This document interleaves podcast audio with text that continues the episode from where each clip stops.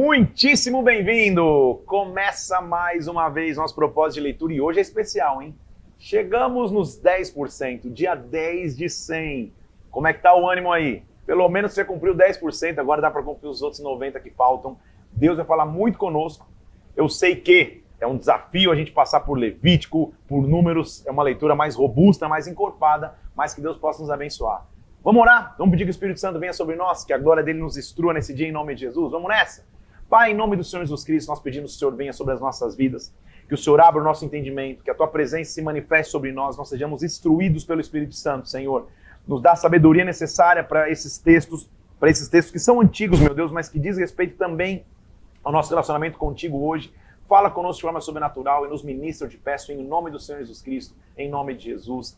Amém e amém. Mais um dia, e hoje é um dia especial aqui, porque eu tenho presenças ilustres aqui comigo nesse, nesse momento de live, nesse momento de leitura da palavra. Vou chamar aqui primeiro, ó. Cadê? Vem cá, pequeno Mateus, meu filho, aparece aqui, cara. Aparece aqui, ó. Dá um oi para todo mundo. Fala assim, ó. Tá gostando? Então tá, dá um beijo para todo mundo assim, ó. Muito bem, Mateus está aqui, está tá acompanhando com a gente hoje aqui. Olha quem está também, essa aqui é especial, hein? Já viu que eu agradecer esses dias. Vem cá, pastora Mila. Minha ali, fica aqui, Mate. Isso. Dá um oi para todo mundo, Mi. Isso. Não desistam, permaneçam aí firmes no propósito, perseverem que nós vamos chegar até o centésimo dia em nome de Jesus, viu? Tamo junto, tá? Muito bem. Deus, Deus abençoe. Isso, estão aqui. Então, hoje, hoje o negócio tá especial. Estamos todo mundo junto aqui. Eu sei que vai ser bênção esse dia. Vamos nessa? Vamos começar nossa leitura. Estamos em meio a Levítico. Você lembra que Levítico é um livro que fala da santidade que a gente tem que ter diante de Deus. Lembra que eu mencionei a você que mais de 80 vezes no livro fala-se sobre santidade ao Senhor. Inclusive a nossa frase de ontem foi santidade ao Senhor. Mostra que Deus sempre vai criar um canal para que o homem tenha redenção com muitas muitas especificidades culturais, é, cultuais, perdão, sobre uma forma de se alimentar corretamente, do relacionamento de moralidade, tudo para que nesse sistema de regras o homem tivesse muitos acessos e canais do Senhor. O que eu escolhi fazer hoje aqui? Ao invés de a gente ficar só na, na, na, leitura do texto propriamente dito, eu fiz algumas anotações que vão nos ajudar a entender um pouquinho mais. Vou até voltar um pouquinho para você entender em princípios. Por exemplo, ó, no capítulo 19 de Levítico, que a gente leu ontem, a gente viu que Levítico preconiza para que a gente seja santo, porque ele é santo. Está escrito lá no capítulo 19, versículo 2. Também, olha que a gente pode ver, ele faz um resumo no capítulo 19 das principais leis e normas de convívio e conduta. Por exemplo, capítulo 19 está cheio disso. Ó. Lá no 19, quando você for voltar, anota aí, você pega o teu, papel e caneta, anota aí. Ó. Ele fala sobre não furtar, não ser falso, sobre não roubar, não ficar devendo, não ser injusto. Inclusive lá no 19, capítulo 19, versículo 16, ele fala sobre não ser fofoqueiro, sobre amar o próximo como você mesmo, não se entregar para adivinhações, não ser preconceituoso, ser honesto aos negócios. Então volta depois no 19, você vai ver que é um conjunto de leis que fala até hoje. Capítulo 20 ele falou sobre penas de crimes, capítulo 21 sobre a responsabilidade de um sacerdote em não se contaminar, em ser o principal, em ser santo. Então, muitas coisas a gente aprendeu nas lives anteriores, inclusive sobre o sacerdote apresentar a sua oferta de maneira excelente. Vamos começar oficialmente nossa leitura hoje, já que eu fiz esse pequeno recap, essa pequena lembrança de tudo aquilo que a gente viu. Vamos mergulhar no capítulo 23 de Levítico. Ele vai começar mostrando o calendário litúrgico. Quais seriam as festas solenes e as festas anuais de Israel? Eu anotei todos aqui para você poder ver comigo. Então, primeira festa, ou primeira, primeira lembrança que o pessoal ia ter era o sábado. Capítulo 23 começa nos mostrando o sábado. Já te mostrei que seria o tempo de descanso ao Senhor. Lá também se fala sobre a Páscoa, que era que, que no nosso calendário corresponde a março e abril. O calendário judaico é o mês de Abíbio, o, o, o, quando se começa o calendário judaico, a Páscoa. Fala-se também sobre a festa de primícias. Fala-se sobre a festa de Pentecostes. Fala sobre o dia da expiação, o dia do perdão, que a gente viu lá em Levítico 16, que a gente já falou também. E também fala sobre a festa dos tabernáculos, que é a festa da colheita. Então vamos lembrar, ó, eu quero que você anote aí, eu, fiz, eu fiz anotações aqui, você pode pegar o teu, teu papel e caneta agora e anotar antes, antes da gente entrar a fundo no texto. Então vamos lá. Ó. Existe a Páscoa, a festa dos pães asmos, a festa das primícias, a festa do Pentecostes, que também pode ser chamada de a festa das semanas, festa da colheita. Existe a festa das trombetas, que, no, no, que, que atualmente se conhece muito mais como a festa do Rosh Hashanah, festa das trombetas. Tem o dia da expiação, que é o dia do perdão de pecados, que é conhecido como o dia do Yom Kippur. Tem a festa dos tabernáculos, que é a festa das colheitas. Ou o sábado, você pode ter também, ano do descanso. Já vamos falar o que é isso, que é o ano sabático. E o ano do jubileu. Tem também o dia da festa das luzes, a festa da dedicação, que é a festa do Hanukkah, que a gente tem, que, que a gente entende hoje que é uma festa de oito dias de duração, que é celebrada no nono mês do calendário judaico. E por último tem a festa do Purim, que é a festa da sorte, a gente vai ver só em Esther. Estou te anotando tudo isso, não para você desmaiar, mas só para você entender como, como o povo judeu foi um povo marcado por festas perante Deus, e essas festas têm uma intenção, ser um memorial. E o que é memorial? É lembrar da onde a gente saiu para que a gente seja conduzido na história por Deus, mas ao olhar para trás, cara, Deus me tirou de algum lugar, a gente saiu de algum lugar e a gente viveu em algum lugar. Então, ok. Capítulo 23, eu falei das festas, estão todas ali. Capítulo 24, ele está falando do azeite especificamente para o candelabro. E olha que legal que eu fiz uma anotação aqui, ó. Os itens para o azeite. Vamos ler lá o versículo 1 do capítulo 24? Disse o Senhor a Moisés: Ordena aos filhos de Israel que tragam um azeite puro de oliveira, batido para o candelabro, para que a lâmpada sempre esteja acesa continuamente. O candelabro até aqui em algum lugar, ó, eu, eu, deixei ali atrás, ó, eu já te mostrei. O candelabro, ele, ele era abastecido com um óleo. E o, óleo tinha algumas características. Vou ler para você aqui que eu anotei. Ó. O óleo era feito do azeite puro da oliveira. Ele era esmagado para ser produzido. Ele levava tempo para produzir com uma intenção. A lâmpada sempre permaneceria acesa. Óleo de oliveira esmagado para ser produzido, é o que mantém a lâmpada acesa. Assim se produz o genuíno azeite. Da oliveira esmagado para que a chama continue sempre acesa. No capítulo 24 também vai se falar sobre o pão para a mesa. Eram 12 pães que ficavam na mesa, cada pão para uma tribo. Além disso, cada pão era perfumado. Então o pão tinha um perfume, ele era consagrado. E semanalmente ele era trocado. Então são, são são características rituais para mostrar de novo a dedicação que tinha que se ter. Não era só largar o pão lá e ficava lá endurecendo, não. Semanalmente se ficava, ele era ungido, ele era, ele era perfumado, era uma aliança perpétua. Se falava sobre o pecado de blasfêmia, inclusive, para não se blasfemar, é importante chamar essa, essa, essa, essa, essa informação para você. Está lá no capítulo 24, versículo uh, ah, 15. Dirá aos filhos de Israel: Qualquer que amaldiçoar o seu Deus levará sobre si o seu pecado. Aquele que blasfemar o nome do Senhor será morto, será apedrejado, tanto estrangeiro como natural será morto. Então, a, o pecado de blasfêmia, a pena era apedrejamento. Não podia ser se blasfemar o nome do Senhor. E você vai ver lá na frente que Jesus, ele tinha muito cuidado para não blasfemar, porque ele não precisava, ele não queria e não tinha que morrer a pedradas, ele tinha que morrer na cruz. Então, de novo, são leis que mostravam como que se agia naquela época. E a lei que regava aquela época ela está ela tá mais ou menos baseada no capítulo 24, versículo 20. Olha lá, fratura por fratura, olho por olho, dente por dente. Era assim que se vivia a lei. Fez, vai, vai ter a pena igual. Jesus Cristo veio para acabar com isso, mas era mais ou menos assim que funcionava. Dois conceitos importantes nós vamos ver no capítulo 25, que é o que eu te disse ali. No capítulo 25, a gente vai ver o conceito do ano do descanso e do ano do jubileu. O que é isso? O ano, lembra que tinha o sábado? O conceito do sábado é trabalha seis dias, descansa um dia. Então o povo guardava os sábados. Além disso, tinha um conceito que era um ano inteiro de descanso. Então era trabalha-se seis anos inteiros e um ano inteiro a terra descansava. Era o, era o que nós chamamos de ano sabático. Está escrito lá, ó, capítulo 25, versículo 1. Disse o Senhor a Moisés: Quando você entrar na terra que eu vou dar a vocês, ou seja, a terra de Canaã, a terra se guardará um sábado. Seis anos, versículo 3 do capítulo 25, você vai semear no campo, e no sétimo ano haverá um sábado de descanso para o ano. Você não vai semear e nem vai podar a tua vinha. Então, para mim, há dois sentidos nesse ano de descanso. Primeiro, o descanso natural da terra.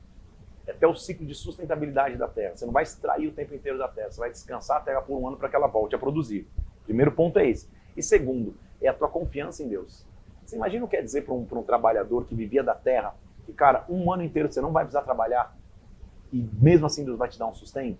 Sobrenaturalmente, no sexto ano você vai colher o dobro para que no sétimo você descanse. Então, quem descansa em Deus, quem mostra que descansa no Senhor, mostra sua confiança nele.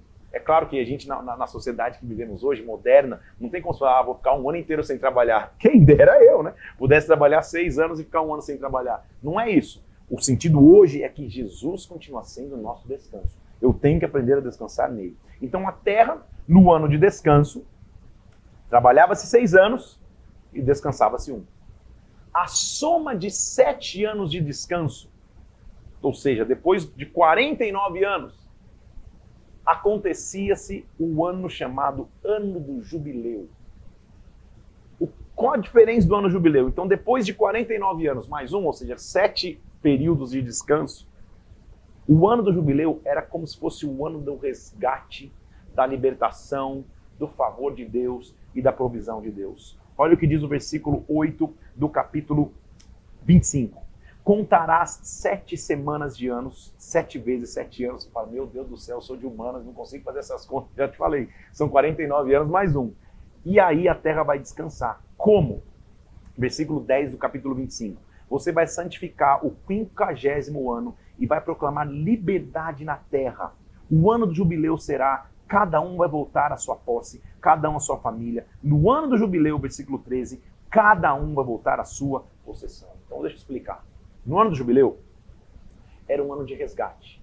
Vamos supor que ao longo da história, por 49 anos, por algum motivo, a terra de uma família se perdesse, alguém tivesse escravo, alguém tivesse uma dívida.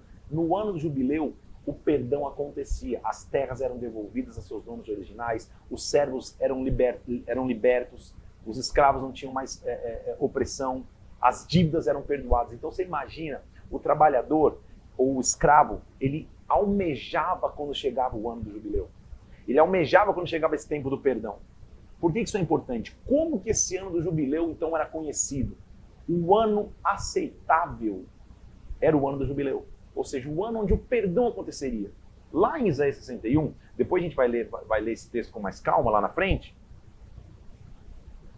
Mas o profeta Isaías está tendo uma visão do Messias, ele está dizendo: ele veio apregoar o ano aceitável do Senhor. Então Jesus é o meu jubileu. Ele é o meu resgate, ele é o meu perdão. Então o que ele está dizendo? No ano do jubileu, olha o versículo 13, olha lá, do capítulo 25. No ano do jubileu, cada um vai voltar à sua possessão, resgate. Segundo o número, o, o número de anos, versículo 15, desde o jubileu, você vai comprar do seu próximo as, as, as suas colheitas, ele vai te vender pelo que ele, pelo que ele pagou, ou seja, você vai poder ter chance de restituição. Não oprima o seu próximo, versículo 17. Cada um tema o seu Deus, porque eu sou o Senhor vosso Deus. Então, versículo 21, eu vos darei a minha bênção no sexto ano, para que dê fruto por três anos. Vai ser um tempo de bênção. Então, o ano do descanso, seis anos trabalha, a terra descansa um ano. Sete períodos de jubileu, períodos de descanso, perdão, se transformam no ano do jubileu, o ano de resgate. E aí, vai existir uma lei agora aqui no Levítico, que para nós é muitíssimo importante. E eu vou te explicar aqui. Olha só, versículo 23. Lembra comigo que o, o que o povo tem de mais importante ali naquela época, então, gente, é a terra. A terra que eles teriam é, seria. Perceba que ele está. Talvez você falando, mas por que ele está falando todas essas leis se o povo ainda está peregrinando? É óbvio que essas leis já estão falando de quando o povo chegar na terra prometida.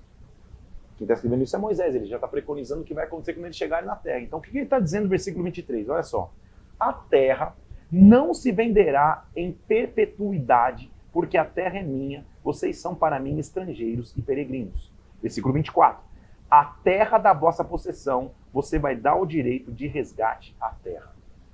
O que nós vamos aprender aqui é um conceito tão profundo e tão maravilhoso que se a gente entender esse princípio, nós vamos ver o tamanho do sacrifício de Cristo. Então, a, a, o, a, a lei era mais ou menos essa, só para você entender. Olha lá, vou ler e depois eu te explicar, tá? Ó, se o teu irmão empobrecer e vender alguma parte das suas possessões, virá o seu resgatador, o seu parente, e resgatará o que o seu irmão vendeu.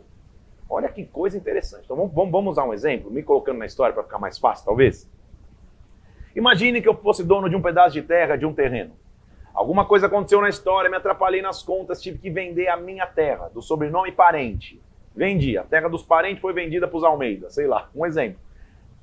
No ano do jubileu, um parente meu poderia vir e resgatar a terra que era minha. No jubileu, o resgate poderia acontecer. Essa é a lei do Levitrato, ou seja, a lei de resgate da terra.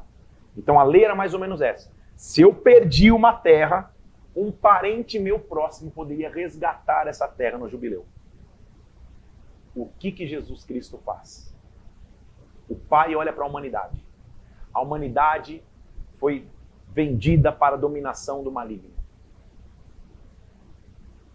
Um parente próximo do Pai, seu filho, no ano do jubileu, no ano aceitável, pode comprar a terra de volta, por direito legal.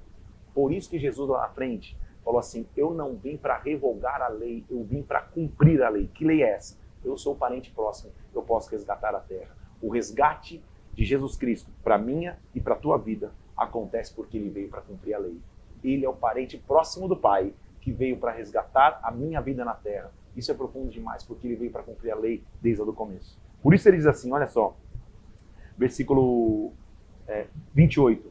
Se as suas posses não permitirem reavê-lo, o que for vendido ficará na mão do comprador até o dia do jubileu. No ano do jubileu, ele vai voltar à sua possessão. Então, o conceito da terra a partir de agora é que pode e vai existir um resgatador. Vai existir alguém que resgata. Vai existir alguém que oferece resgate para que as vidas ou as terras não fiquem mais presas para sempre. Ele é o meu resgatador. Eu tenho um resgatador. Jesus é o resgate que eu preciso. Ele é o meu resgate. Que maravilha poder entender isso, que maravilha ver que nós temos alguém que nos resgata do peso ou, ou, ou da opressão. Ele é o meu jubileu. Jesus Cristo é aquele que me resgata. Aí continua. Ótimo. Ele vai mostrando leis em favor dos pobres, capítulo 25, versículo 35. Se o teu irmão ficar pobre, você vai sustentá-lo, não vai receber dele juros nem ganho, você vai temer ao teu Deus para que o teu irmão viva contigo, ou seja, ele está ensinando leis de convívio, não vai explorar o seu irmão. Perceba como ele, como, como conceitos de assistência e de cuidado, de não exploração ao próximo, ele já está começando a estabelecer em Levítico. Não é, é, é, é, coloque juros, não ganhe em cima do seu irmão que está passando dificuldades. Eu sou o Senhor teu Deus, eu os tirei da terra do Egito, lembra que eu fiz com vocês, eu os coloquei em Canaã, eu vou continuar sendo seu Deus. Olha só, se o teu irmão se empobrecer, versículo 39, se ele se vender a ti, se ele ficar escravo de ti, não faça servir como escravo. Paga um salário para ele até o ano do jubileu para que ele possa voltar para sua casa. Olha o cuidado que ele está vendo para que ele seja sempre o resgate. Que maravilha saber que a gente tem um resgatador. Jesus é o meu resgate. Esta é a nossa frase de hoje. Jesus é o meu resgate. Vou até anotar aqui, ó, para junto com você, ó. Jesus é o meu resgate. Ele é o meu resgate. Ele é o meu alimento. Ele se ofereceu como meu resgatador. Ele se ofereceu como meu redentor. Ele é o resgate que eu e você precisamos. Obedecer a Deus traz bênção. Desobedecer a Deus traz maldição. E nós vamos ver isso em Levítico agora. Olha lá, versículo 3 do capítulo 26. Se você andar nos meus estatutos, se você guardar os meus mandamentos, se você os cumprir, eu darei as chuvas no seu tempo, a terra dará sua colheita, a árvore do campo dará o seu fruto. Que bênção é caminhar debaixo da bênção da obediência. Que bênção é caminhar debaixo daquele que, quando eu tenho aliança, ele mostra a aliança que ele tem para comigo. Olha o que ele está profetizando. A terra vai dar a colheita no tempo certo para colher. Olha o que ele está dizendo. Eu quero profetizar sobre nós aqui hoje. Versículo 7 de, de Levítico 26. Perseguirei os vossos inimigos, eles cairão a espada diante de vocês. Cinco de vós vão perseguir a cem, cem vão perseguir a dez mil. Os vossos inimigos cairão a espada diante de vocês. Eu os farei fecundos, eu multiplicarei a minha aliança para com vocês. Olha lá, versículo 10 vocês vão comer da colheita anterior até darem lugar às coisas novas. Vocês vão tirar as coisas velhas para fora. Jesus é o meu resgate. E quando ele é o meu resgate, a colheita anterior dá lugar a coisas novas. Que as coisas novas de Deus venham sobre as nossas vidas, que as coisas novas de Deus venham sobre a tua história, que eu entenda que Ele é o meu jubileu, Ele é o meu descanso, e a partir de então eu possa viver coisas novas que só o Senhor possa colocar sobre mim. Por quê? Porque eu, versículo 13, sou o Senhor vosso Deus, eu vos tirei da terra do Egito para que você não fosse mais escravo. Eu quebrei o jugo, eu os fiz andar fortes. Então, olha o que ele está dizendo, gente. Ele quebrou a maldição que estava sobre nós. Ele constantemente lembra isso sobre o povo. Não tenham mais a mentalidade de escravo. Não pensem mais como escravo. Caminhe em novidade de vida. Caminhe em honra agora, porque eu quebrei a maldição que estava sobre vocês. Jesus é o meu resgate. Esta é a frase de hoje, não esquece. Agora, se você obedece, você tem bênção. E se você desobedece? Existem consequências. Então o que a gente está começando a aprender? Jesus é resgatador, ele é um Deus que cuida de mim, só que há uma maldição para a desobediência. Deus vai cuidar do seu povo, mas ele também é um Deus justo. Então, se eu desobedeço, existe uma, existe uma colheita. E o que ele está dizendo aqui, ó, versículo 14 de, de Levítico 26. Se você não ouvir a minha, se você não me ouvir, se você não cumprir os meus mandamentos, se você rejeitar os meus estatutos, a ponto de não cumprir a minha aliança, então eu porei sobre vós terror, a febre ardente, vai aparecer luzes dos olhos, vocês vão definhar da vida, vocês vão semear a semente sem qualquer resultado, vocês vão ser feridos diante dos teus inimigos. Quebrarei a soberba da tua força, para que vocês é, é, é, que sejam como ferro e a terra de vocês vai ser como bronze vocês vão gastar a força sem conseguir produzir nada. Versículo 20. Ele está avisando antes. E o nosso, é como se ele estivesse dizendo, o combinado não vai sair caro aqui. Hein? Se vocês quebrarem aliança que tem comigo, se preparem, vocês vão trabalhar em vão. A terra vai ser como um bronze, a terra vai ser como um ferro, vai ser difícil para vocês. Talvez está lendo isso como novidade. Mas primeiro, ele está ele tá vendo o que vai ser da história. Há um castigo para desobediência.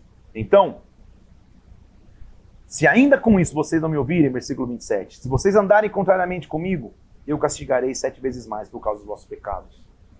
Reduzirei as vossas cidades a deserto, os vossos santuários ficarão assolados com aroma, e, e não aspirarei o vosso aroma agradável, ou seja, não vou ouvir o incenso que vocês fizerem. Então, tenham aliança com Deus. Agora, o homem é pecador, Deus é redentor. Olha o versículo 40. Se confessarem a sua iniquidade, a iniquidade dos seus pais, na infidelidade que cometeram contra mim, se confessarem o que fizeram contrariamente para comigo, versículo 42, eu me lembrarei da minha aliança com Jacó, da minha aliança com Isaac, da minha aliança com Abraão, da terra eu me lembrarei. Versículo 45, por amor deles, me lembrarei da aliança com seus antepassados que eu tirei da terra do Egito. É maravilhoso ver esse Deus, gente. Porque por mais encorpada que seja a leitura, por mais cheia de detalhes, que você fala, meu Deus, são tantos sacrifícios, tão difícil passar por Levítico, você está passando, fica tranquilo. A essência é, Ele é o meu resgate. Ele é o meu jubileu. E mesmo que eu desobedeça, mesmo que eu esteja diante dele, ele vai criar um caminho para que eu me aproxime. Ele é um Deus de, de redenção. Ele é um Deus de reconstrução. Capítulo 27 termina o livro de Levítico mostrando como nós podemos ter votos pessoais com ele, votos individuais com ele, e não trocar e não mudar o voto que eu fizer. Como eu posso ter resgate sobre a terra, mais uma vez ele vai falar sobre, sobre a lei daquele resgate que eu já te mencionei. E como que eu lido com coisas consagradas. E finalmente ele termina no, no capítulo 27, versículo 30, mostrando o dízimo. Também todas as dízimas da terra, todas as dízimas dos cereais do campo são santos ao Senhor. Versículo 32. No tocante às dízimas do gado, do rebanho, tudo que passar debaixo do bordão do pastor, o dízimo será santo ao Senhor. Mais uma vez, ele mostrando o princípio de confiança, de, de apresentar a sua dízima, ou seja, o seu 10% de tudo que você tinha naquela época, os, os, os plantios, os animais, ao Senhor. Mais uma vez, mostrando que esse era um indício de confiança em Deus, de confiança na aliança que nós temos com Deus. Eu sei que Levítico é um livro que parece um x-tudo, sem, sem, sem, sem qualquer refrigerante, que você tem que tomar de qualquer jeito. Eu sei que ele é mais difícil, é, mas glória a Deus por esse, por, por, por, por você mergulhar cada vez mais. Nós já estamos no 10% aqui da leitura, 10 dias de 100, e você está cada vez se tornando mais experiente na palavra. Não se desespere. Esse, esse, esse, é um livro que é importante estar ali para mostrar como Deus sempre deu opção de redenção aos seus filhos e como cada detalhe do sacrifício remete a Cristo, remete a Ele ser o nosso sábado, a Ele ser o nosso jubileu. O que, que você tem que entender? Quem obedece a Deus tem dele bênção. Quem desobedece, colhe maldição. E mesmo assim, encontra um caminho de redenção. Jesus é o meu resgate. Não esquece, porque essa é a nossa frase de hoje. Terminado o Levítico, vamos começar o quarto livro. Quarto livro escrito por Moisés, o livro de Números. Tradicionalmente, você fala, poxa vida, números, vai falar de um monte de números. Não, não é só isso, não. Números. No original é como se você tivesse, é, é, literalmente, é, o livro poderia chamar No Deserto. Então, Números, na verdade, é o relato da viagem do Sinai até quase chegar na Terra Prometida. Então, é, o, é, é, um, é um relato da viagem do povo de Deus depois de ter saído do Egito, sendo conduzido por ele no deserto. Então não é só de números que, que, que, se fala o livro de números, na verdade é um relato de viagens. Que viagem? Eu poderia dividir em duas, dois setores principais o livro de números. Então eu anotei aqui, ó. Primeiro, quando o povo ainda estava acampado no Sinai, e segundo, quando ele viaja pelo deserto. Como ele se prepara para a viagem e como ele começa a viajar. O que é interessante em números é que, em números, que significa no deserto, a gente vai ver as instruções de Deus no Sinai, do Sinai até Moab e as instruções para viajar e a viagem entre si. É interessante notar que agora o que seria uma nação de agricultores e, e, e cuidadores de animais vai se transformar numa nação de guerreiros. Ele está transformando agricultores em soldados. Ele está levantando um exército. Ele está começando a mostrar que para conquistar promessas eu também tenho que lutar. Então não era só sair do, do, do Egito e ficar perambulando pelo deserto, esperando que Deus. Não, não, não. Agora ele vai ensinar a guerrear. Então ele está transformando uma nação de escravos em agricultores, de agricultores em soldados. Deus vai ensinar o seu povo a lutar pelas promessas que um dia ele liberou. Vamos começar o livro de Números? Vamos nessa? O autor, como, como já te falei, é Moisés. E a primeira coisa que acontece é que um povo que estava só adorando, agora vai mostrar e vai contabilizar os seus guerreiros. Vai se preparar para a guerra. Olha lá, versículo 1 do capítulo 1 de Números. Vamos nessa? A gente vai até o capítulo 9 hoje, então vamos lá. No segundo ano, depois que eles saíram do Egito, lembra que eu te falei de cronologia? Então agora a gente já está já voltou para quando eles saíram. Né? Então agora a gente está tá, tá passeando na cronologia aqui. Quando eles estavam no deserto do Sinai, ou seja, à margem do Sinai ainda, o que o Senhor disse a eles? Levante o censo de toda a congregação dos filhos de Israel. Em outras palavras, contabiliza o tamanho do exército. É, é básico isso. Vocês acabaram de sair do Egito? Faz um censo, conta todo mundo para ver o que aconteceu. E como foi, foi, foi feito o censo então? Olha só, versículo 3 da idade de 20 anos para cima, conte todos os capazes para saírem à guerra em Israel. Conte, segundo os teus exércitos, você e Arão. De cada tribo, levante um homem para ser a cabeça da casa de seus pais. Então, ele está levantando as tribos e um príncipe para cada tribo. Lembre-se comigo que são 12 tribos. Um príncipe para cada tribo. Conte todos os homens acima de 20 anos.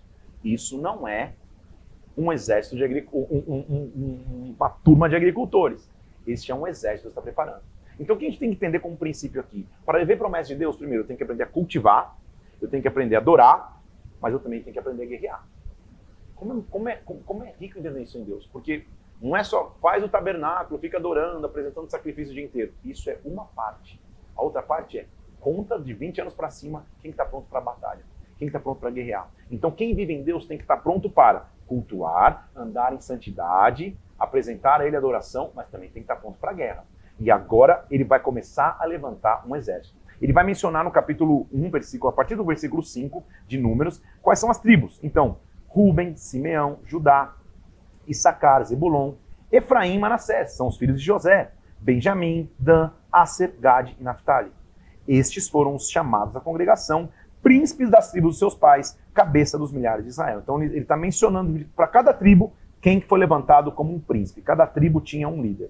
Moisés e Arão pegaram estes homens e foram designados pelos seus nomes. Separou. Eles começaram a contar.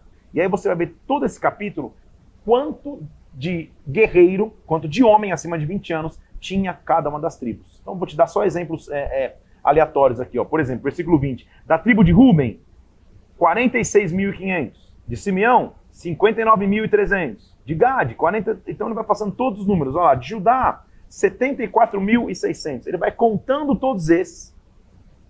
Finalmente, só para você entender numericamente, a gente está falando de números aqui, o versículo 46 dá uma ideia de quantos homens preparados para a guerra tinham naqueles que saíram do Egito. Versículo 46.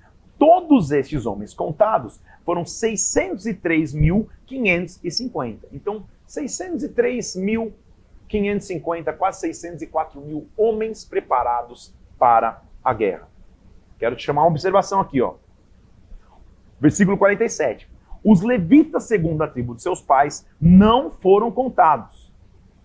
Por quê? O Senhor tinha dito a Moisés, versículo 49, só não conta a tribo de Levi, nem levanta o censo entre eles, porque os levitas vão cuidar do tabernáculo do testemunho. Então, o levita é aquele que é sacerdote. A guerra dele funciona de forma diferente. O levita ele ficaria no tabernáculo, ele levantaria os holocaustos, o levita ele cuidaria dos utensílios do tabernáculo. O levita era alguém consagrado a Deus para viver em tempo integral fazendo as funções para o Senhor. Esses dias é interessante, né? Porque eu vou te contar um negócio que seria cômico se eu não mostrar.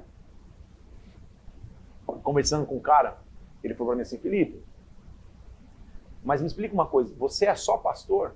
Vamos dizer, você não trabalha? Falei, meu Deus do céu, o cara não entende o que é a rotina de um pastor, de conselho, de pregação, de, de, de, de, live, de tudo. Ele não entendeu o que é isso. Então, é claro que percentualmente numa igreja, num corpo, o percentual mínimo de pessoas serão de pastores em tempo integral.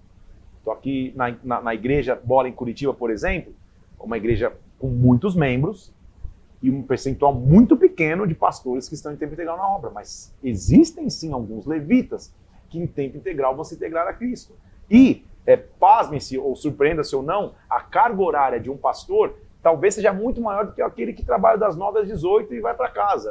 na verdade, é, é quase que jornada é, ininterrupta, mas faz parte do chamado de um levita. Então, um levita aqui, ele não foi contabilizado para o exército, ele não foi contabilizado para plantio, ele foi contabilizado para ser separado para servir. Olha o que está dizendo aqui, ó. O que, que, os levitas vão fazer? Versículo 29. Ah, versículo 50, perdão. Os levitas vão cuidar do tabernáculo do testemunho, dos seus utensílios, vão levar o tabernáculo os utensílios, vão ministrar no tabernáculo, vão se acampar ao redor do tabernáculo. Quando o tabernáculo partir, os levitas vão desarmar o tabernáculo, vão assentar o arraial, vão armar o arraial. Muito trabalho. Tá pensando que o levita ficava sentado? Eles cuidavam de todo. Você imagina desmontar e montar um tabernáculo, gente? Imagina o tamanho daquela tenda. Quem fazia isso eram os levitas. Então não é que o levita não fazia nada, ele fazia muito. Há uma tribo consagrada para cuidar das coisas do tabernáculo. E aí eles dão uma instrução, ó. Os filhos de Israel, versículo 52, vão se acampar, cada um no seu arraial, cada um de acordo com a sua bandeira, e os, e os levitas vão se acampar ao redor do tabernáculo. Lembra? Capítulo 2, perdão, ele vai mostrar qual era a ordem do acampamento no tabernáculo. Na, na live do tabernáculo eu mostrei a você, só quero te lembrar aqui, ó, que tinha uma ordem de acampamento, ó, que inclusive é em formato de cruz. Então cada tribo se acampava ao lado aqui, ó, do tabernáculo, e é como, e aqui esses pequenininhos aqui ao lado, ó, é a tribo dos levitas acampados, e depois cada tribo se acampava em qualquer lugar fácil aí você pode encontrar, em qualquer Google que você der, você coloca a, a ordem das tribos e você vai ver que, que é assim que eles se acampavam ao redor. Essa ordem de acampamento está expressa em Números capítulo 2, onde cada tribo iria se acampar. Tudo bem? Aí depois você vai ler com calma. Tinha um acampado ao norte, um a sul, um a leste e um a oeste. Eles se acampavam em formato de cruz ao redor do tabernáculo. Depois que ele, que ele, que ele estabelece a ordem de tabernáculo, ou a ordem de acampamento lá do tabernáculo, a partir do capítulo 3, é, e na verdade no capítulo 3, 4, uh, 3 e 4 principalmente, ele vai entrar mais profundo em qual seria a função do levita. Então, da tribo de Levi, tribo sacerdotal, sobre o qual o sumo sacerdote era Arão, os levitas tinham ofícios específicos. Capítulo 3, versículo 2. Esses são os nomes dos filhos de Arão. Seu primogênito é Nadab, depois Abiú, lembra que Nadab e Abiú até morreram, né? A gente já leu isso lá. É Eleazar e Tamar, aqui evidente não tinha morrido ainda. Agora que eu te disse que a cronologia saiu de ordem, então não se confunde. A gente vai e vai voltar. Olha só, versículo 3. Esses são os nomes do filho de Arão, sacerdotes ungidos, consagrados para oficiar como sacerdotes. Olha lá, ele mesmo está mencionando. Nadab e Abiú morreram perante o Senhor quando ofereciam fogo estranho perante o Senhor. Não tiveram filhos. Eleazar e Itamar se levantaram como sacerdotes diante de Arão, seu pai. Então, o que, que o Senhor falou para Moisés? Olha a consagração dos sacerdotes, versículo 6. Faz chegar a tribo de Levi, se coloca diante de Arão, o sacerdote, para que o sirvam. Esses vão ser aqueles que vão ministrar no tabernáculo. Eles vão cuidar dos utensílios da tenda, eles, é, é, eles vão se dedicar, versículo 10, Arão e seus filhos vão se dedicar somente ao sacerdócio. Já te falei, já te dei base sobre isso então. E porque o Senhor disse, versículo 12, eis que eu tomei levitas no meio do filho de Israel, em lugar de todo primogênito que abre a madre entre os filhos de Israel, os levitas serão meus. Então, ao invés de cada tribo oferecer seus primogênitos para servir no tabernáculo, Deus separou uma tribo inteira para que esses foram os servidores. Todos os homens dele foram contados, ele começou a contar quais seriam os levitas, e está tá escrito ali, ó, 7.500, mas no final, versículo 39, todos os que foram contados os levitas, contados por Moisés e Arão, deu um número, versículo 39 do capítulo 2, 22 mil. Então lembra que são 603.550 de todas as outras tribos e 22 mil os levitas. Não sei nem falar isso em percentual, não vou nem tentar. Mas é um percentual mínimo, hein? Vamos, vamos, vamos parar para pensar? É um percentual muito menor daqueles que só estão cuidando do tabernáculo, mas lá estão eles com as tarefas divididas. Aí ele começa a dividir. De cada um dos, dos, levitas, ele vai dividir as suas funções. Vou, vou ler para você, só, só para você ver aqui. Ó. Uh, versículo 25, só para você ver. Os filhos de Gerson terão seu cargo na tenda, vão cuidar das cortinas do, do, do, pátio. Versículo 29, os filhos de Coate, ou seja, os coatitas vão ter suas funções específicas. Cada um dentre os levitas, Deus vai dividir. É como, como se ele estivesse dividindo as funções dos ministérios. O que, ele vai fazer então? Ó? Versículo 45. Toma os levitas em lugar de todo primogênito dos filhos de Israel, dos animais dos levitas em lugar dos animais dos filhos de Israel, porque os levitas são meus, eu sou o Senhor. De novo, o levita então, para o povo de Israel, era como se fosse a primogenitura, era o sacerdote. Nós vamos ver mais à frente como Deus ia cuidar do sacerdote, e como toda a nação, na verdade, tinha consciência do que era cuidar do sacerdote cuidar, do, do, inclusive, do seu sustento, do seu cuidado. O levita na divisão de terra não ia ter terra. Nós vamos ver isso aqui. É, Deus vai começar a cuidar dos seus levitas. Aí agora, capítulo 4, como eu te disse, ele vai falar de funções ainda mais específicas dentro da tribo dos levitas. Olha lá, levanta o censo dos filhos de Coate. É um dos filhos de Levi, tá? Um, da, um dos da tribo de Levi. Os coatitas, como função principal, eles seriam os que cuidariam da arca.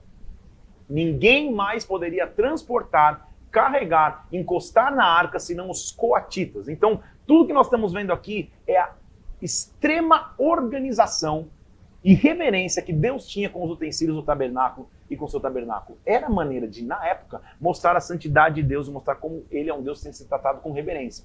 Então não era nem dentre os levitas qualquer um que, chegue, que podia chegar na arca, só os coatitas, só os filhos de Coate. Como eles vão ser? De, versículo 3, de 30 anos para cima, eles vão servir na tenda da congregação.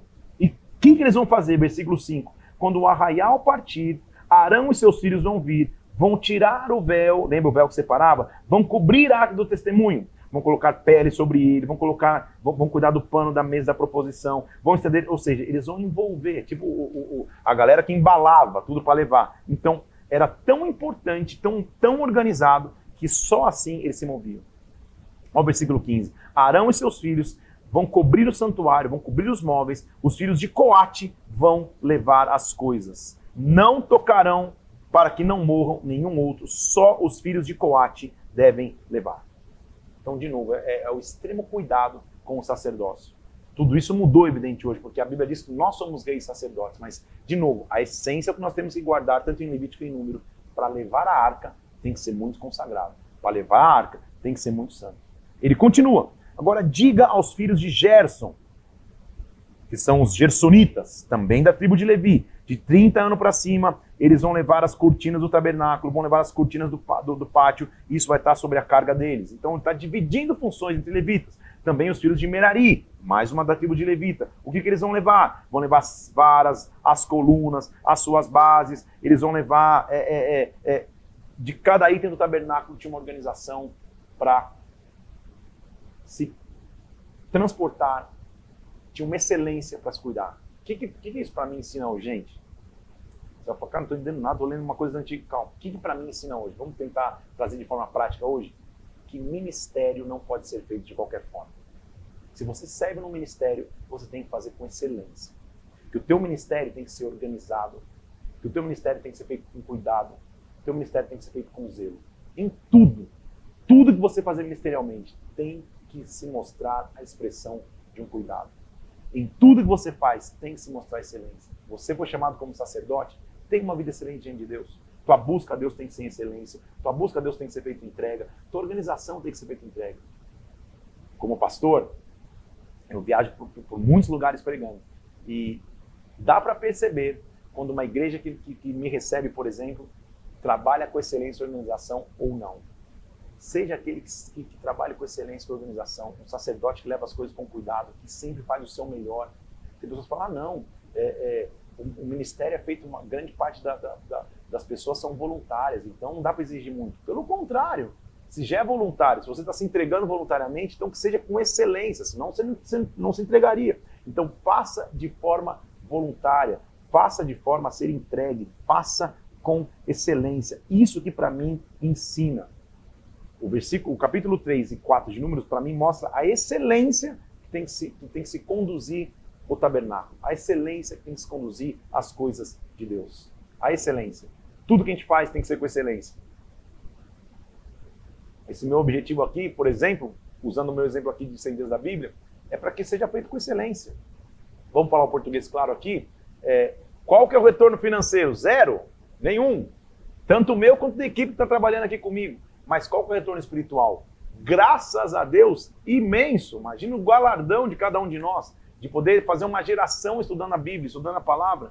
E justamente porque ele é feito voluntariamente por todos nós, ele tem que ser feito com maior excelência ainda, para que o nome de Cristo seja exaltado. Então, o que para mim mostra no tabernáculo, no cuidado dos levitas, é faça com excelência o que Deus colocar nas tuas mãos, seja excelente. Jesus Cristo, na nossa frase de hoje, Jesus é o meu resgate, ele foi o nosso resgate, ele continua sendo o nosso resgate, e se ele se entregou no máximo de excelência, a minha entrega também tem que ser com excelência para ele. Tudo bem? Ele muda completamente e agora vai mostrando mais uma vez no capítulo 5, nós vamos até o 9 hoje, no capítulo 5 de Números, o que acontece com o leproso e o imundo lançando, sendo lançados para fora do arraial. A gente já falou um pouquinho mais em detalhes sobre isso em, em Levítico, então não vou nem entrar muito, mas de novo, ele está mostrando que é, tanto homem como mulher com lepra eram afastados do arraial. Ele continua falando sobre a lei da restituição, o que acontecesse se um homem cometesse pecado. Vamos lá. Capítulo 5, versículo 5. Diz o Senhor a Moisés: Fala ao filho de Israel. Quando um homem e mulher cometer pecados, esse homem e mulher, versículo 7, confessará o pecado pela culpa, fará restituição, lhe acrescentará a quinta parte de tudo aquilo que se fez como culpado. Se ele não tiver parente ou chegado que possa fazer restituição, então que se restitui ao Senhor pela culpa será do sacerdote. Então, de novo, mais uma vez, são canais, ferramentas, leis da época que mostravam como se restituir para um pecado. O que eu tenho que olhar como essência? Deus sempre vai apresentar um caminho e um canal para que a restituição possa acontecer. Capítulo 5, versículo 11, especificamente, uma das maiores leis morais que ele vai dizer diz respeito ao adultério. O adultério, evidentemente, a gente viu lá, quando em Levítico ele falou sobre as, as relações de moralidade, o adultério era, era, uma, uma falta muito grave. E ele está ensinando como fazer quando uma mulher era pega em adultério e, e, e, era o teste da verdade aqui, era, era o detector de mentiras da época. Vamos ler aqui só para você ver. Ó. Se a mulher ou alguém se desviar e for infiel, versículo 12 do capítulo 5, de maneira que algum homem se tenha deitado com ela e for oculto aos olhos do seu marido, se ela tiver ocupado, se não houver testemunha, e agora? Como que vai se revelar esse adultério? Olha aqui, olha que interessante. O sacerdote a fará chegar e a colocará perante o Senhor. O sacerdote pegará uma água num vaso de barro, pegará um pó que houver no chão do tabernáculo e deitará na água. Apresentará a mulher ao Senhor, soltará o cabelo dela, vai colocar as mãos como se fosse uma oferta de manjar e vai dar uma água amarga que traz consigo a maldição. O sacerdote então dizer, olha, se ninguém contigo se deitou, se você não se desviou da imundícia sobre o seu marido, então essas águas amargas você vai ser livre. Mas, se você se desviou sob o domínio do seu marido, se alguém se deitou contigo, o Senhor te colocará por maldição e a sua coxa vai se descair e o seu ventre vai inchar. Então calma aí, gente. Calma aí pra você entender. Que doideira, hein? Era mais ou menos isso. Ah, ela adulterou, mas não tem testemunho. Então vem aqui. Vou te dar uma aguinha aqui, fica tranquilo, vou pegar um pouco do pó do tabernáculo, vou misturar na água. Bebe a aguinha. Só aguarda. Se teu rosto, se, se teu ventre inchar, se tua coxa descair, adulterou. Então a mulher já devia pegar o negócio tremendo. É melhor confessar antes, era mais ou menos isso. Bebe a água, era um sistema, era um sistema, claro que arcaico, de tentar trazer a verdade, né, gente? É, o sacerdote tinha essa autoridade. Era mais ou menos o que acontecia. Bebe, se você beber, teu ventre inchar, então tá claro que você adulterou. Que, que eu tenho que aprender então? Água amarga. Isso que é adultério. Adultério é uma água amarga. Se você bebe da água do adultério, ela vai fazer tua coxa descair. Você lembra comigo que coxa é, um, é, é, é juramento e governo? Você vai perder a autoridade, você vai perder a, a, veracidade naquilo que você fala. E teu ventre vai inchar. Ventre é o que gera vida. Teu ventre vai deixar de gerar vida. Você já não vai, vai mais conseguir ter nenhum governo e autoridade. O adultério tira do homem e da mulher autoridade e fertilidade. Ele para de gerar vida, ele para de ter autoridade. Adultério é amargura. Na hora parece maravilhoso, mas ele rouba a tua autoridade, ele rouba o teu governo, ele rouba a tua produtividade. Quem adultera para de gerar vida, para de produzir, para de viver coisas grandes. Seu ventre incha, sua coxa descai.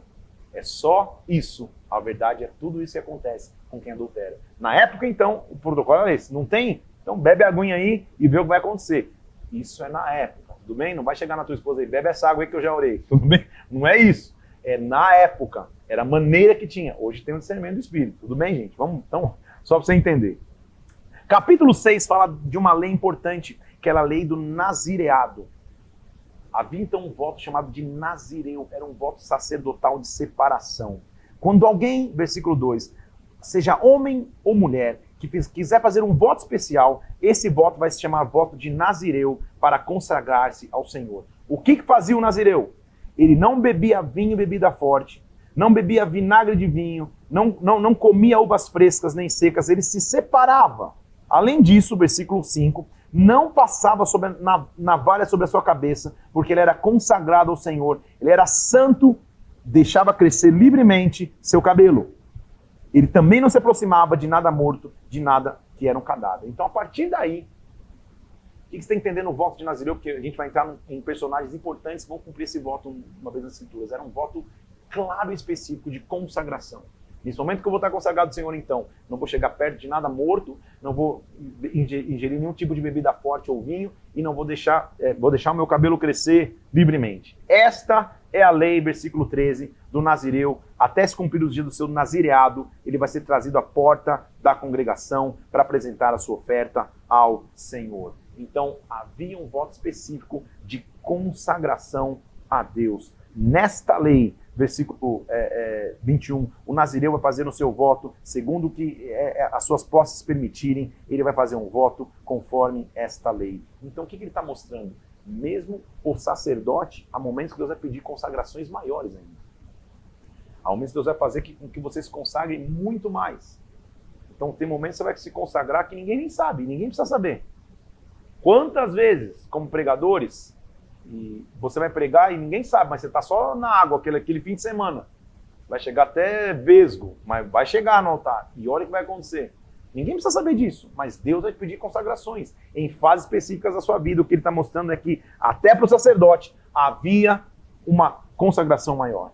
Aí vai existir Moisés mostrando para Arão o Senhor falou para Moisés para que ele falasse com Arão de uma bênção sacerdotal que inclusive se tornou muito famosa. Olha lá, versículo 22, capítulo 6. Disse o Senhor a Moisés: Fala com Arão e diz assim: Diz aos filhos de Israel que assim vocês vão ser abençoados. Que o Senhor te abençoe e te guarde. Que o Senhor faça resplandecer, capítulo 6, versículo 24, tá? Que o Senhor te abençoe e te guarde.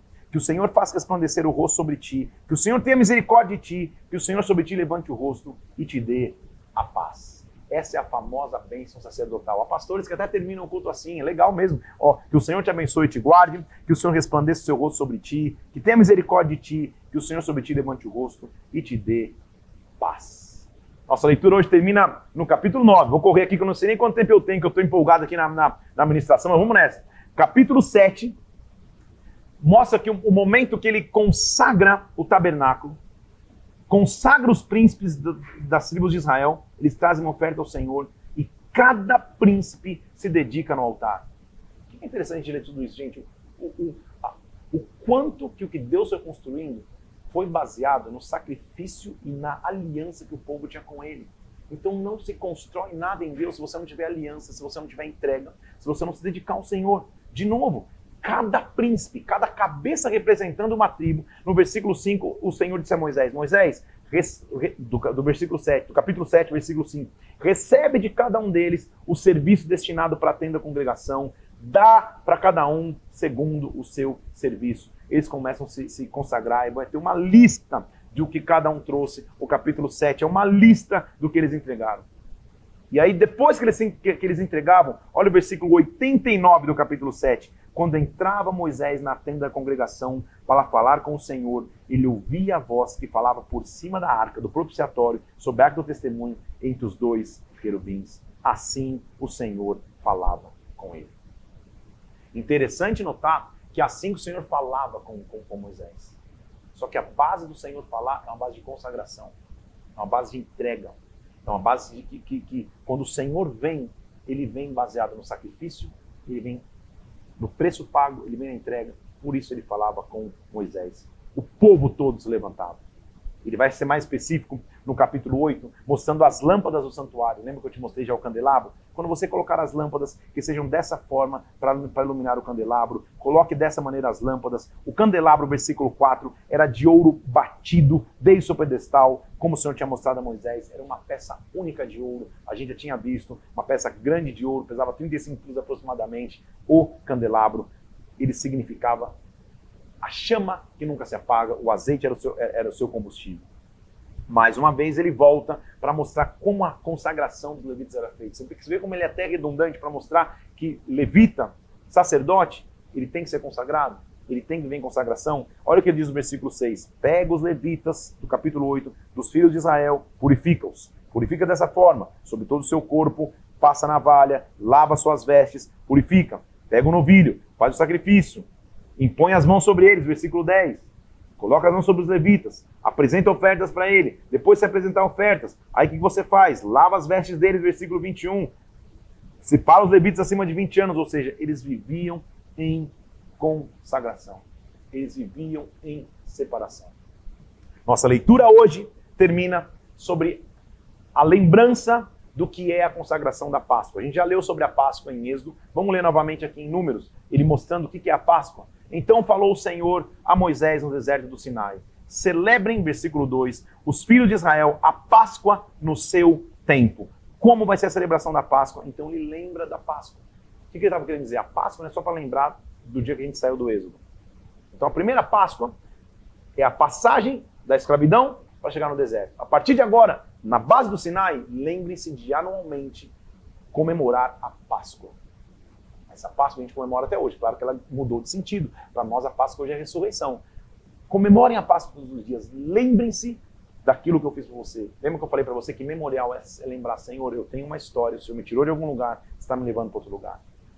Ele vai repetir aquilo que a gente já leu em, em, em Levítico, capítulo 9, versículo 15. No dia que o tabernáculo foi erguido, uma nuvem o cobriu, a saber, a cobriu o tabernáculo com uma aparência de fogo até de manhã. Assim era de contínuo. A nuvem cobria com aparência de fogo. A nuvem seguia, os filhos de Israel andavam. A nuvem parava, os filhos de Israel paravam. Segundo o versículo 18 do capítulo 9, o mandato do Senhor, os filhos de Israel partiam. Segundo o mandato do Senhor, os filhos de Israel acampavam. Quem guiava era o Senhor. Versículo 23. Segundo o mandado do Senhor se acampavam, segundo o mandado do Senhor se colocavam em marcha. Eu quero ser guiado por essa nuvem. Eu quero ser guiado por essa presença. O que você tem que lembrar de hoje, então? Jesus é o meu resgate. Essa é a frase que eu anotei aqui para a gente falar hoje. Jesus é o meu resgate. Ele pagou o preço para que eu pudesse ser resgatado por ele. Mas isso não quer dizer que eu não tenho que me sacrificar, que eu não tenho que ter reverência, chegar na presença dele, que eu não tenho que ter excelência de trabalhar no Senhor, que eu não tenho que ter dedicação de, de, de me entregar a Deus. Seja de maneira voluntária, seja de forma integral, você como sacerdote de tempo integral, a consagração é a mesma, a entrega é a mesma, porque Ele é o meu resgate. Eu tenho um canal de resgate em Jesus Cristo. Nossa leitura termina hoje aqui e amanhã nós vamos continuar. 11 dia, indo do capítulo 10 até o 23, mostrando como que o povo foi cuidado por Deus no deserto, como que o povo foi, foi abençoado por Deus nessa caminhada do Sinai até chegar em Moab, até chegar no pré-entrada da Terra Prometida. Quero te incentivar algo aqui. Se você ainda não está inscrito nesse canal, se inscreva. Inscreva-se nesse canal para que você receba sempre e ative o sininho e as notificações para que você sempre esteja atualizado no que a gente faz nesse canal do YouTube. Outra coisa importantíssima demais, percentualmente, o número de pessoas que assiste ao vivo, que assiste a, a, a, o vídeo, e o número de pessoas que curte é muito menor. Então curta esse vídeo para que ele se torne cada vez mais relevante para que nessa plataforma a palavra de Deus possa crescer. Então, se inscreve, ativa o sininho aí e curte esse vídeo aí. Encaminhe e compartilha com alguém. Vai lá no Instagram, no meu Instagram, PR Felipe Parente, ou no Parente Flix, começa a seguir já. E agora, especificamente, vai lá nesse post que a gente vai colocar agora. Jesus é o meu resgate e comenta o que Jesus representa para você. Chegamos no final 10% da nossa leitura, 10 dias de leitura da palavra. Eu sei que Deus já falou muito conosco, a leitura se tornou muito mais encorpada aqui em números, mas nós estamos vencendo, nós estamos prosseguindo, estamos no deserto, atravessando junto, porque tem uma terra prometida para nós. Vamos orar? Pai, eu quero te louvar por esses primeiros 10 dias, Senhor. Ah, meu Deus, como é bom mergulharmos na tua palavra, entender do alimento, Senhor, da robustez que existe no teu alimento, mas a essência é quando nos entregamos, sacrificamos em excelência diante de ti, o Senhor responde com aliança e bênção. Tu és o nosso resgate, Jesus. Por isso, resgata-nos mais uma vez. Que ninguém ande em prisões, em cadeias, que ninguém deixe de usar o benefício de que é ser resgatado por ti. Eu te louvo, eu te agradeço, em nome do Senhor Jesus. Amém e amém. Que Deus te abençoe, Deus te guarde. Amanhã estamos juntos no 11 dia de leitura. Vamos continuar mergulhados em números, se eu não me engano. Vamos quase para o final de números amanhã. A gente vai terminar números. Que Deus te abençoe. Fique na paz de Cristo. Até amanhã, em nome de Jesus.